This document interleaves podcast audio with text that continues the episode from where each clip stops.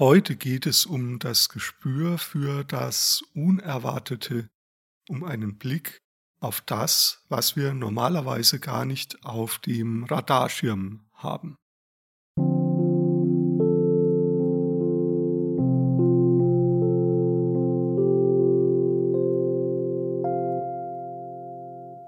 Lösungen entstehen in der Regel nicht dort, wo die Probleme liegen. Das ist eine Erkenntnis, die ich aus jetzt mittlerweile zwei Jahren in der Zusammenarbeit mit meinem Kollegen Christian Übele bekommen habe. So, wir haben zwei Jahre lang zusammen ein Tool entwickelt, die Lösungsuhr, die Lösungsuhr und da geht es darum, dass man zwölf verschiedene Prinzipien anwendet dafür, um nachhaltige, adaptiv nachhaltige Lösungen für schwierige Verfahren und komplexe Situationen zu finden. Also Situationen, in denen irgendwas nicht weitergeht, in denen irgendein ähm, ein wichtiger Prozess massiv, also wenig oder auch massiv gestoppt ist und wo sozusagen dieser Stopp aufgehoben werden soll und wo es anders weitergehen soll. Die zweite Erkenntnis, die sich mir so im Lauf dieser Zusammenarbeit ergeben hat, ist, dass die Lösung immer in den Details liegt. Also Lösungen in der Regel sind nicht allgemeingültig. Es gibt in der Regel, also das, das können dann schon Lösungen sein, aber das sind dann keine guten Lösungen. Und wir haben sehr, sehr lange diskutiert, immer wieder, immer wieder an diesem Punkt, so was ist eigentlich eine wirklich gute Lösung und was unterscheidet eine gute Lösung von einer, ja, dem, was ich jetzt so als Notlösung bezeichnen würde. Und ja, das Kriterium dafür ist so für mich das Kriterium der Nachhaltigkeit, also dass es sozusagen eine langfristig tragfähige Lösung ist, die wir entwickeln, dass sie mit mir selbst übereinstimmt, also dass ich da was tue, zu dem ich innerlich auch voll und ganz Ja sagen kann, etwas tue, was wirklich zu mir passt und dass ich etwas tue, was auch für die Menschen, mit denen ich in dieser Situation gemeinsam, ja, gemeinsam interagiere. Also wir sind ja, ich bin ja selten, in, in den seltensten Fällen alleine in schwierigen oder verfahrenen Situationen, sondern da sind immer auch andere Menschen dabei und das ist für die auch passt. Also diese drei Kriterien, Stimmigkeit für mich, Stimmigkeit für andere und Nachhaltigkeit, das sind die drei Kernkriterien einer, einer guten Lösung und das, was ich verstanden habe, ist, dass diese drei Kriterien nur dann zum Tragen kommen, wenn diese Lösung nicht so eine ein für alle Mal Lösung ist. Also nicht grob über die tatsächlichen situativen Gegebenheiten so grob drüber hinwegschert, sondern es ist ein, also was es dafür braucht, damit so eine Lösung entstehen kann, ist, dass man wirklich sehr genau hinschaut, dass man wirklich einen Blick entwickelt für ganz viele einzelne Facetten dieser Situation, ganz viele Aspekte dieser Situation wahrnimmt, sich wirklich darauf einlässt hinzuschauen, einen offenen Blick zu haben, also mit einem offenen Blick hinzuschauen und die eigenen Erwartungen sozusagen nicht, nicht zu bestätigen. Ja, also häufig ist es so, dass wir schon zu wissen meinen, wo die Lösung liegt. Und manchmal kann das auch stimmen und dann kann das auch eine nachhaltige Lösung sein. Häufig, wenn wir in einer Situation sind, ist es aber, also in den häufigen, in, den, in, den, in der Mehrzahl der Fälle ist es aber so, dass wir irgendwie nicht die gesamte Situation in ihrer Ganzheit erfassen, sondern nur einen bestimmten Teil, einen bestimmten Ausschnitt. Und das, äh, das, was wir ausblenden, das müsste eigentlich dafür, damit es wirklich eine gute Lösung gibt, das müsste da einbezogen werden. Und das, und das ist meistens so ein bisschen schmerzhaft. Also das Anerkennen von Dingen, die gegeben sind, scheint uns häufig schmerzhaft, wenn sie nicht zu dem passen, was wir gerne hätten, wie es, wie es sein soll. Und sozusagen, es gibt so in der Gestalttherapie, in der Psychotherapie den, diesen Grundsatz, was ist, darf sein, was sein darf, kann sich verändern. Und erst, allein schon dieser erste Schritt, was ist, darf sein, also allein das Anerkennen dessen, was ist, ja, allein das ist, ist schon eigentlich die größte Hürde in, in verfahrenen Situationen, weil wir das genau eben nicht wollen, weil da eben das bedeutet, dass Dinge nicht so weitergehen können, wie sie bisher waren. Und vielleicht ist es aber für uns sehr bequem, wenn diese Dinge so weitergehen würden, wie sie bisher waren. Und diese, diese unbequemen Tatsachen, die sind, ja, also was ist, darf sein. Das, was ist, das ist ja. Und diese, diese Tatsachen, ähm, ja, die, die wollen wir aber trotzdem nicht anerkennen, weil die eben unbequem sind, weil sie schmerzhaft sind und das verhindert dann häufig nachhaltige, gute Lösungen.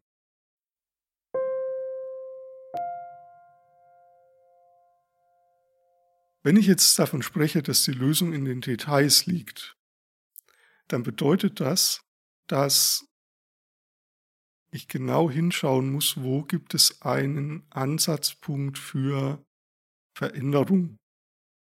Und ich habe vorhin schon gesagt, dieser, dieser kleine Ansatzpunkt, in der Regel ist das erstmal ein kleiner Ansatzpunkt. Also es gibt selten so Universallösungen, die funktionieren. Also ich mache mal ein Beispiel.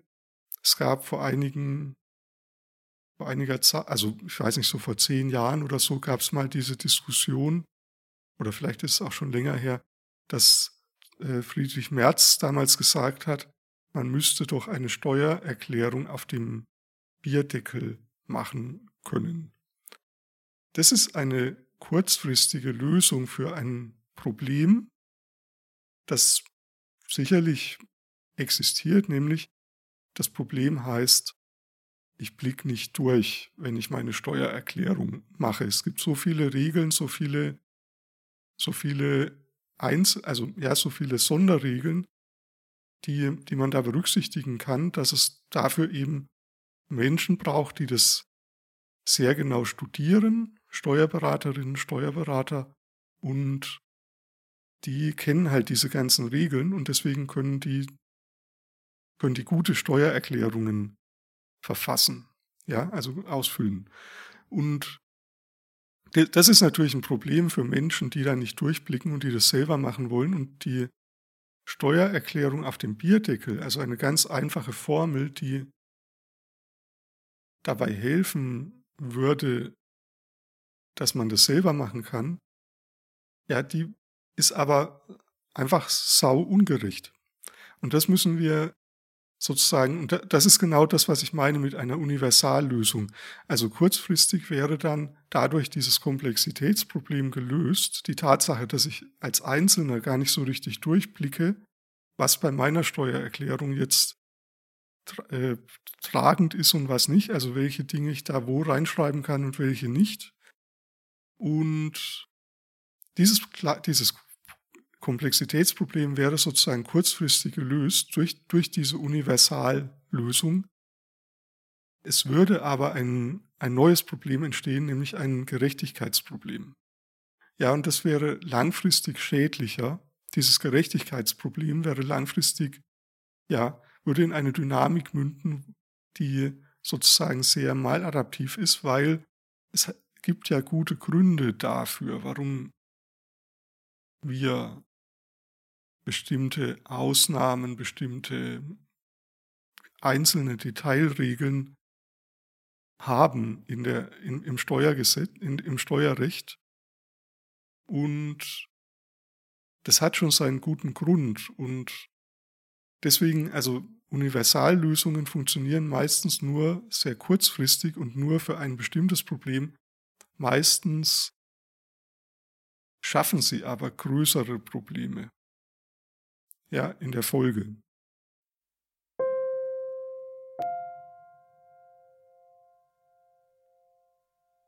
Deswegen also erstmal Lösungen liegen in den Details und sie sind meistens erstmal klein. Und wir müssen dann dafür, damit wir die finden können, müssen wir schauen, wo sich trotzdem eine generelle Änderung einstellt, die also wo gibt es sowas wie eine, eine Ausnahme vom Üblichen, was nicht funktioniert? Und wenn ich jetzt davon spreche, dass Lösungen in den Details liegen, dann bedeutet es nicht, dass ich nicht auch das gesamte System verändern kann. Das wäre eine zweite, äh, ein zweites Missverständnis. Neben diesem, ja, diesem Gedanken der Universallösung, was das häufig das erste Missverständnis ist, also diese ein für alle Mal Lösungen. Das zweite Missverständnis ist, dass wenn ich sage, Lösungen liegen in den Details, dann darf es durchaus so sein, dass diese Lösungen alles, alles umsortieren, was wie ein System gebaut ist. Ich mache auch hier mal ein Beispiel. Es kann sein, dass ich merke, zum Beispiel ich befinde mich in einer beruflichen Umbruchphase und ich habe so ganz viele verschiedene Ideen dafür, wie es weitergehen kann. Und die Frage ist dann, welche dieser Ideen ist diejenige, die sozusagen die, die beste ist? Und das kann manchmal eine ganz kleine, unscheinbare Idee sein. Also ich habe mir das tatsächlich jetzt überlegt, ich befinde mich selbst tatsächlich in einer starken beruflichen Umbruchphase und ich habe elf, elf verschiedene Möglichkeiten derzeit, die mir so vorschweben. Ich habe das alles mal aufgeschrieben und ja, und die Frage ist dann, wo genau ist denn das, was sich wirklich richtig gut anfühlt? Also was sozusagen, wo kein Haken dran ist, wo nicht irgendwie sowas dabei ist wie, ja, aber dann muss ich doch das oder da ist dieser Nachteil oder ja, diese erstmal sozusagen scheint es elf Möglichkeiten zu geben, aber wenn man dann genauer hinschaut, was ich auch noch tun werde, dann, dann wird deutlich werden, okay, vielleicht gibt es so eine, ein Prinzip oder eine Tätigkeit, die quasi groß werden kann, die im Moment noch sehr klein ist, aber die wirklich funktioniert. Und da ist sozusagen dieses Prinzip weniger, aber besser, was ich ja auch, was ich ja so als Prinzip für diesen Podcast auch verwende. Ja, da greift dieses Prinzip. Und wir haben ganz häufig in Beratungsprozessen, in Coachingprozessen, in Psychotherapieprozessen wird genau dieses Prinzip angewendet. Also wir fragen nach der Ausnahme vom Üblichen, wo hat etwas schon mal funktioniert? Und häufig ist es so, dass es nur in ein Prozent der Fälle funktioniert hat. Aber dann gilt es, die Aufmerksamkeit genau dorthin zu lenken und genau zu überlegen, also genau die Detailaspekte zu verstehen, warum hat es in dieser Situation funktioniert, warum genau. Ja, und diese hohe Genauigkeit, das ist ein Gelingensfaktor. Also wenn wir lösen, also wenn wir Aus, Ausnahmen vom Üblichen suchen, ja, die Lösung ist nicht da, wo das Problem ist. Und wenn wir Details anschauen, was genau sind die Faktoren, die in dieser kleinen Ausnahmesituation wirksam waren, so dass es da funktioniert hat. Wenn wir das machen, dann haben wir eine Chance, dass quasi etwas ganz Neues entstehen kann, was total stimmig und passend ist sowohl für mich selbst, sowohl für die Menschen, die es auch mit angeht und auch in, in Richtung Langfristigkeit, Nachhaltigkeit. So, jetzt habe ich ja, ist es ja heute auch wieder eine Folge aus, dem, aus, des, aus der Reihe Know Your Body, kenn deinen Körper. Ich habe jetzt eine sehr, eine sehr lange Vorrede in Bezug auf Lösungen äh, gebracht, deswegen, weil das Wichtige ist, dass wir das auch körperlich spüren können und, und dass, wir, dass wir erstmal verstehen, wenn wir die Aufmerksamkeit zu unserem Körper nehmen, dann ist es so, dass der Körper quasi sowas ist wie ein, ein Sensorium, ein, ein, ein, ein Wahrnehmungsinstrument, das uns dabei hilft, genau diese Lösungsorientierung einzunehmen. Meistens ist es nämlich so, dass wir das erstmal nur spüren. Ja, wir verstehen es noch nicht vom Verstand her, aber wir merken körperlich, ah ja, das fühlt sich irgendwie gut an. Und das merken wir so als, sagen wir zum Beispiel, als ein, ein Aufatmen im Brustraum. Ja, dass wir so, ach ja, das fühlt sich gut an. Also so, so ein Erleben ist das. Und, und diese kleinen körperlichen Veränderungen, das sind so wie Wegweiser oder ja, so Ausrichtungen unseres inneren Kompasses, wo wir auf die wir uns verlassen können.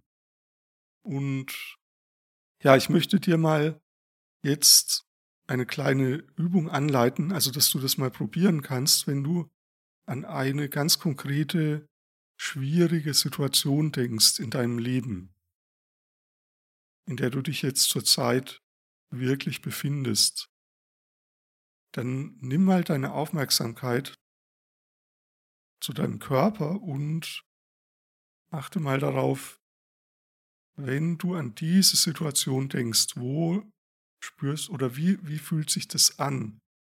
Vermutlich wird da sowas entstehen wie ein Empfinden von Unwohlsein, von Unbehagen, vielleicht auch so ein Stressgefühl. Und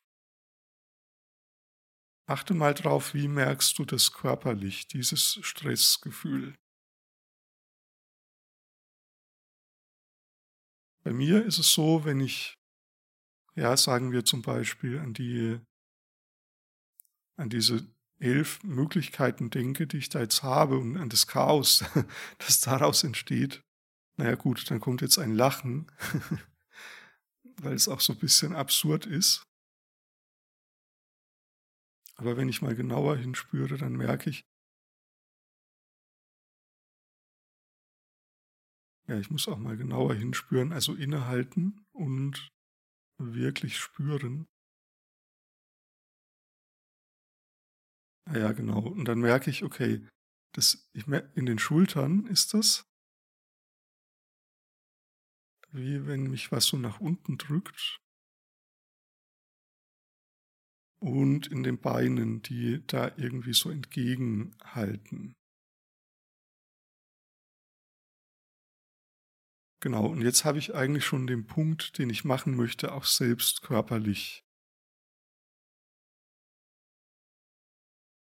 Der ist auch, der ist auch ähm, bei mir jetzt gerade fühlbar in meinem eigenen Körper, während ich diese Aufnahme mache. Nämlich, mein, der Punkt ist, den ich heute machen möchte, in dieser Folge, der heißt, es gibt immer eine Komplementärstelle also genauso wie es bei den Lösungen immer eine Stelle gibt im Situationsfeld, eine Stelle, die nicht dieselbe Stelle ist wie das, wo das Problem liegt. Genauso gibt es im Körper eine Stelle, die nicht sich so schrecklich anfühlt wie die Körperresonanz zu diesem Problem. Und diese Stelle ist meistens unscheinbar oder un, ja, meistens spüren wir die nicht. Und ich mache jetzt mal bei mir so ein, ich gebe mich jetzt mal auf die Suche nach dieser Komplementärstelle. Ich habe meine Augen geschlossen und ja, meine Aufmerksamkeit ist im Körper und erstmal die Problemstelle oder das, was ich sozusagen ungut, unwohl anfühlt, das ist so dieser Druck auf den Schultern und das gegen der Gegendruck, der in den Beinen, ja, also so eine Verkrampfung eigentlich in den Beinen, so auf der Rückseite der Beine. Ja, und jetzt, was jetzt kam, war so wie so ein kleines Schwindelgefühl im Kopf. Das ist so, das fühlt sich an, wie wenn oben am Kopf so irgendwie so ein kleiner Wirbelsturm tobt im Kopf, also oben eher so auf der linken Seite. Ja, genau. Und jetzt ähm, ist es so, wie wenn dieser Wirbelsturm, also es kam gerade so ein inneres Bild, wie als wenn ich quasi den Kopf aufklappen könnte nach oben hin. Und wenn dieser Wirbelsturm so nach, wenn der raus darf, also der ist nicht eingesperrt im Kopf und wirbelt da drin herum, sondern der, der darf raus, der darf sich, der darf sozusagen sich, ja, auswirbeln im Freien, wo genug Platz ist. Und, und als dieser Gedanke kam, da merke ich gleich, da kam auch so ein Durchatmen-Gefühl. Und das spüre ich jetzt im Zwerchfell. Und das ist die Komplementärstelle. Also eigentlich diese Wirbel, diese, diese Kopfstelle, die war wie so ein Zwischenschritt. Und die eigentliche Komplementärstelle zum, zu der Verspannung, zu dem unguten Gefühl ist jetzt so auf der linken Seite im Zwerchfellbereich, da fühlt sich's gerade und da merke ich auch, wenn ich darüber rede, dann ähm, wird auch meine Stimme irgendwie nochmal tiefer. Ja, also da fühlt sich's wirklich gut an. Ja, und jetzt entspannt sich mein, meine Beine auch so ein bisschen, auch im Po-Bereich spüre ich so eine Entspannung und ja, jetzt merke ich, das kann so weitergehen. Also da geht was weiter. Ja, also wenn ich dem jetzt folge, diesen körperlichen Veränderungen aus dieser Komplementärstelle heraus, dann entsteht ein neuer Prozess. Ich merke auch, dass meine Schultern lockerer werden. Also ich setze mich jetzt gerade auch anders hin und ja, das tut einfach gut.